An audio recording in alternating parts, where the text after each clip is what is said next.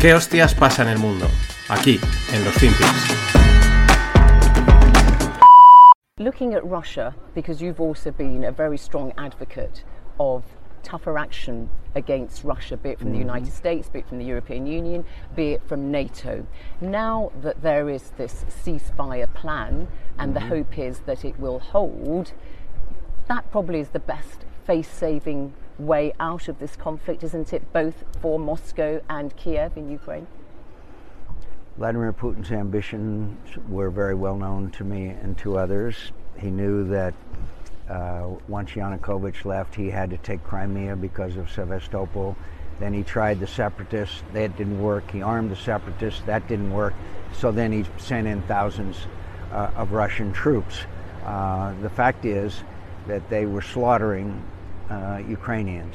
There were hundreds killed, thousands in the hospitals. It's terrible. Poroshenko had no choice but to agree to a ceasefire. What is going to happen? I predict to you that it will be another step in Vladimir Putin's strategy to separate eastern Ukraine from Ukraine and perhaps a land bridge to Crimea. No, it's a very bad result. And again, we would not send weapons to the Ukrainians when they were begging for them. We wouldn't even give them intelligence because we didn't want to, quote, provoke Vladimir Putin. By showing weakness, we provoked Vladimir Putin. Who do you mean by we? The United States? The United States United working States with the EU? And, and of course the Europeans, but I wasn't surprised about the Europeans. I was deeply disappointed in the United States of America when they begged us for defensive weapons and they wouldn't even do that. In, in fact, it was, it was almost comical. They sent MREs. Why were you not surprised by the Europeans, you say, not taking sufficiently tough action against? Because they're dependent on Russian energy. It's obvious. It was obvious. And the United States, it was obvious that uh, we weren't going to assist them, and uh, uh, it, it, it because they don't want to quote provoke Vladimir Putin. And there's nothing that provokes Vladimir Putin more than weakness. We have to understand that Vladimir Putin's ambitions are the restoration of the old Russian Empire. But he has never said, has he, that he wants eastern Ukraine to be incorporated into Russian territory. What he has uh, said is, well, just a few days ago, he said I could take Kiev in two weeks. But what he has said, what he has said is that he wants Nova Russia, which is an old czarist phrase, which means he need, wants eastern Ukraine. He wants to make sure he keeps Crimea, and he would like to see, if he can get away with it, Moldova Bueno, pues eh, nada, este era McCain, que en paz descanse, y está hablando de lo que está pasando, pues esto no sé si era un, ahora no, tengo, no lo tengo a mano, pero es un vídeo pues de hace bastantes años. Y bueno, pues yo no quería meterme en temas conspiranoicos ni movidas así, pero es que al final eh, está hablando de lo que está pasando, se sabe y bueno, pues no pasa hace a lo mejor 10 años y tiene que pasar ahora. Eh, llamativo, simplemente era un vídeo curioso, estas cosas pues está bien la posverdad, podríamos decir, pero me viene al hilo para comentar lo que tenéis aquí, ¿no? El- la movida que hemos tenido estas dos semanas con el famoso debt sailing.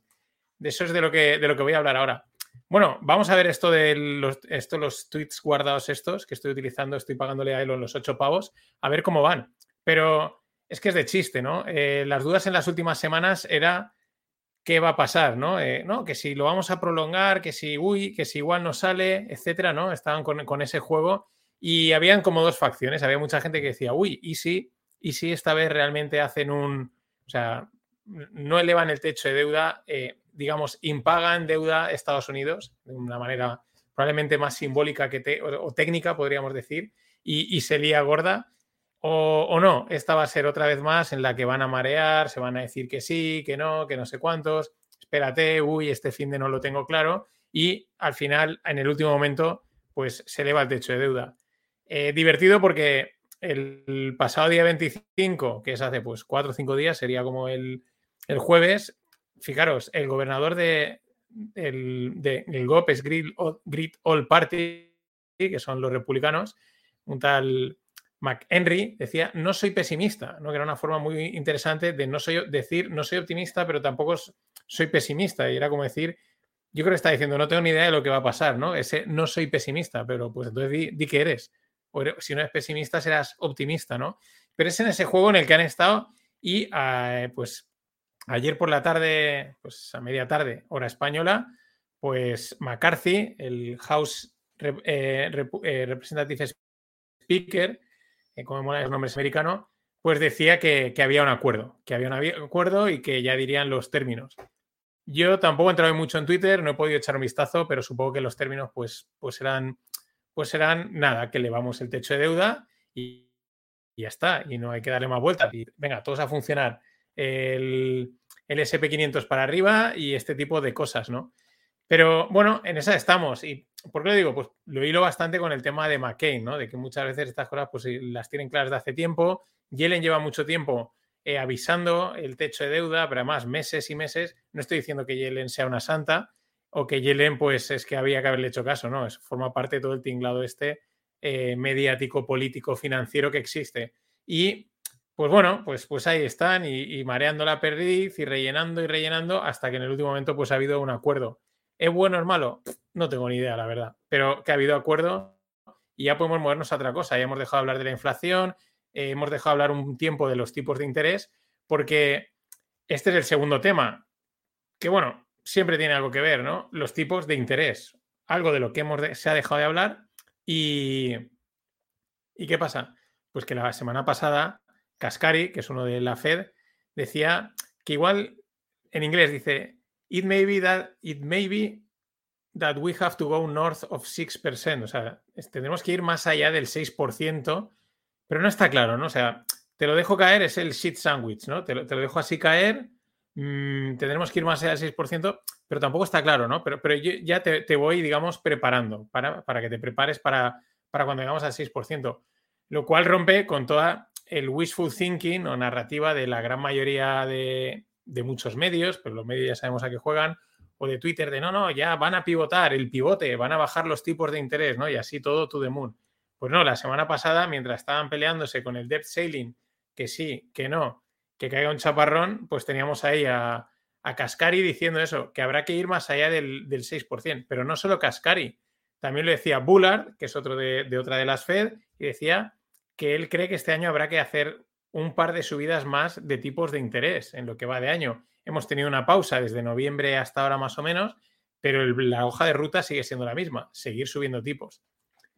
Y en línea con estos aparecía nuestro gran amigo Jamie Dimon, el CEO de JP Morgan, in Diamond We Trust, que yo ya lo digo, para mí Diamond, o sea, el departamento de comunicación o de prensa de JP Morgan, pues dirán, oye, que hay que vender esto. Pues salir y decir lo contrario, ¿no? Porque que hay que comprar porque así nosotros les vendemos a la gente.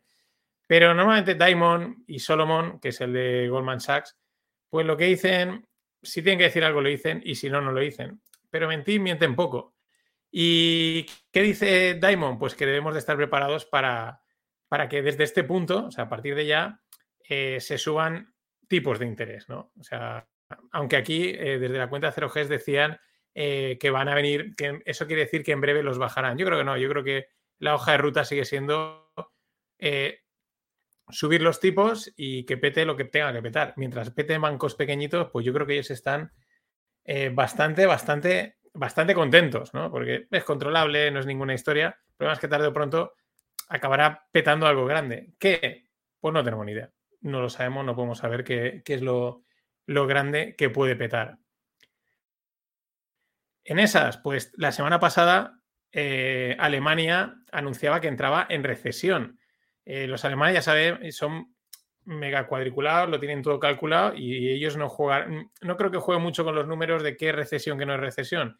Si han entrado en recesión, es que han entrado en recesión, no son movidas raras. Mm, historias de, Alemania, pues que es el país más importante de Europa, mueven una, auténtica pasta, eh, son el motor de Europa y si ellos han entrado en recesión, pues apaga y vámonos. Pero estamos en, en, qué recesión, ¿vale? Porque el otro día mm, yo creo que tuiteaba y decía, bueno, pero dime qué tipo de recesión es, porque hemos venido de la, de la de que si va a ser la recesión, no recesión, que si va a ser una recesión lenta, en fin, 27 tipos de recesiones. No me digas en recesión a secas, dime algo más y así, pues oye, por lo menos nos das un poquito de salseo, ¿no?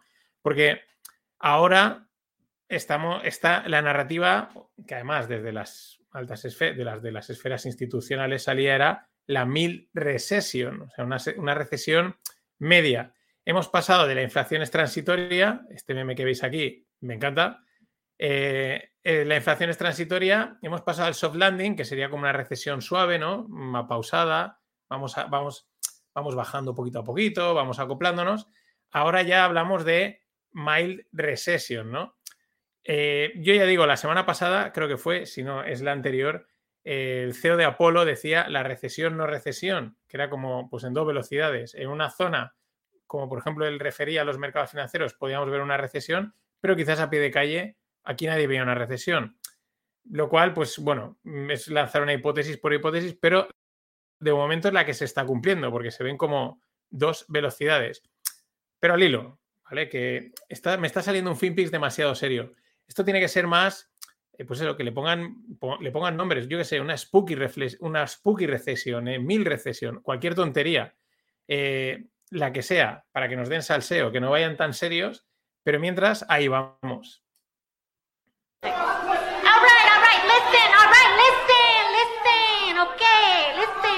All right, all right, Alexandra. Ya sabéis que hay camisetas, voy sacando cada semana o cada dos semanas un nuevo diseño muy sencillo, vais a nofinancieros.com, esta es la página, aquí donde pone shop, y aquí tenéis las camisetas. La de dedicada a mí me jodieron vivo, de Johnson de Renovables, Bismarck, Biffers, Bismarck or Cheat, Well I Don't, well, I don't Cheat, Celirol y las básicas de no financieros. Los costes de envío están incluidos y nada, mmm, puedes esperarte porque voy a seguir sacando más en esta línea de margin call, de cositas de estas, de no financieros. Así que nada, continuamos.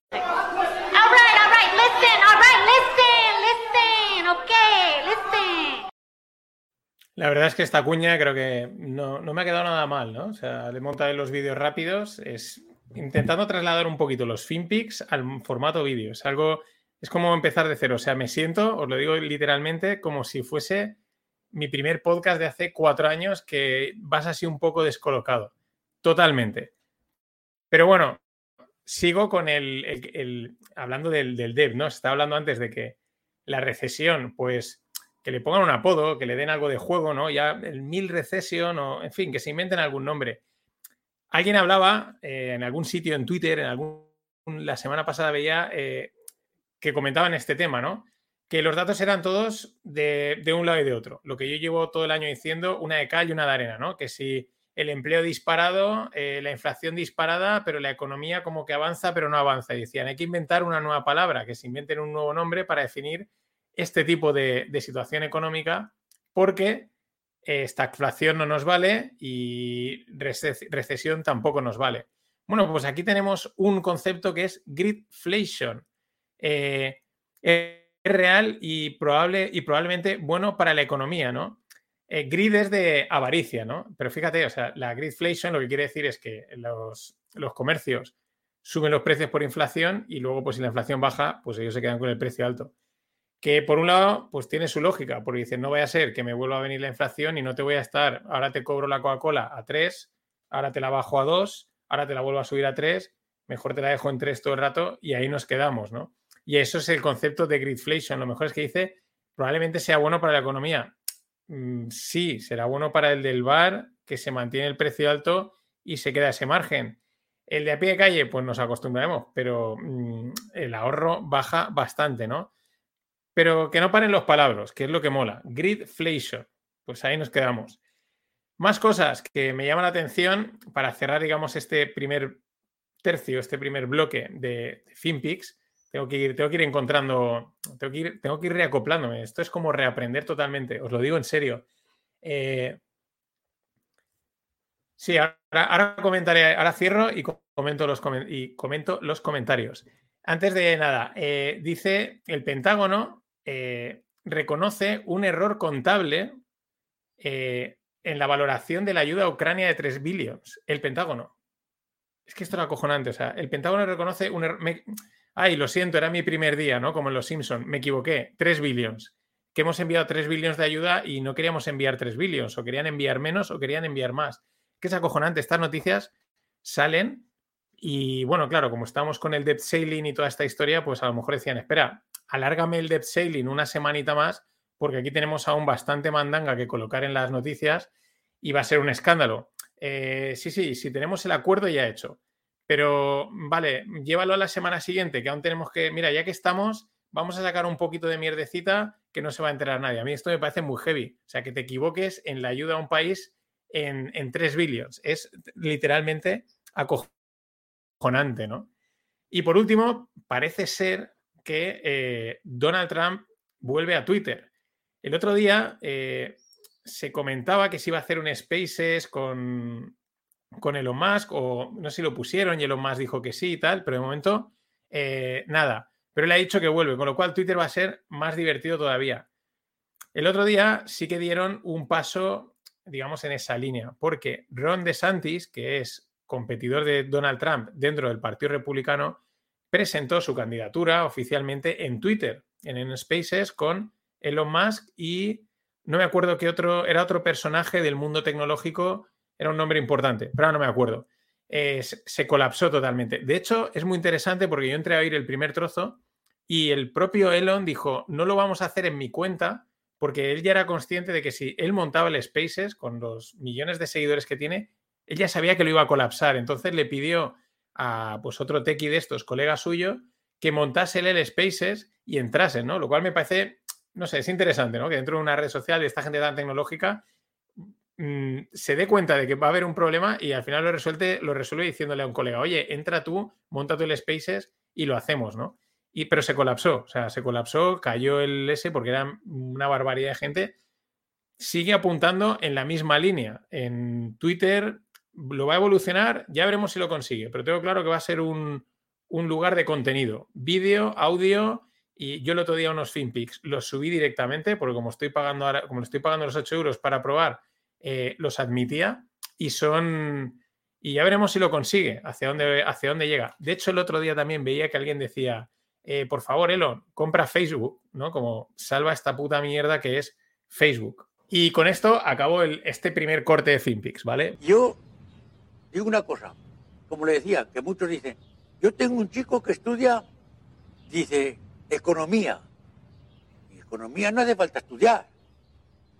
Eso es bien cierto, no hace falta estudiar. ¿Cómo que no? No hace falta. El hombre que gane cinco duros, que se gaste uno. Y ya está la economía. Pero si el hombre que gasta cinco, o que gana cinco duros, si se gasta seis, ya se ha jodido la economía. Luego, después que dice, yo tengo un chico que estudia, que no hace falta economía. Aquí no hace falta ser economista. La economía tiene que venir por uno mismo. Ganar cinco y gastar uno.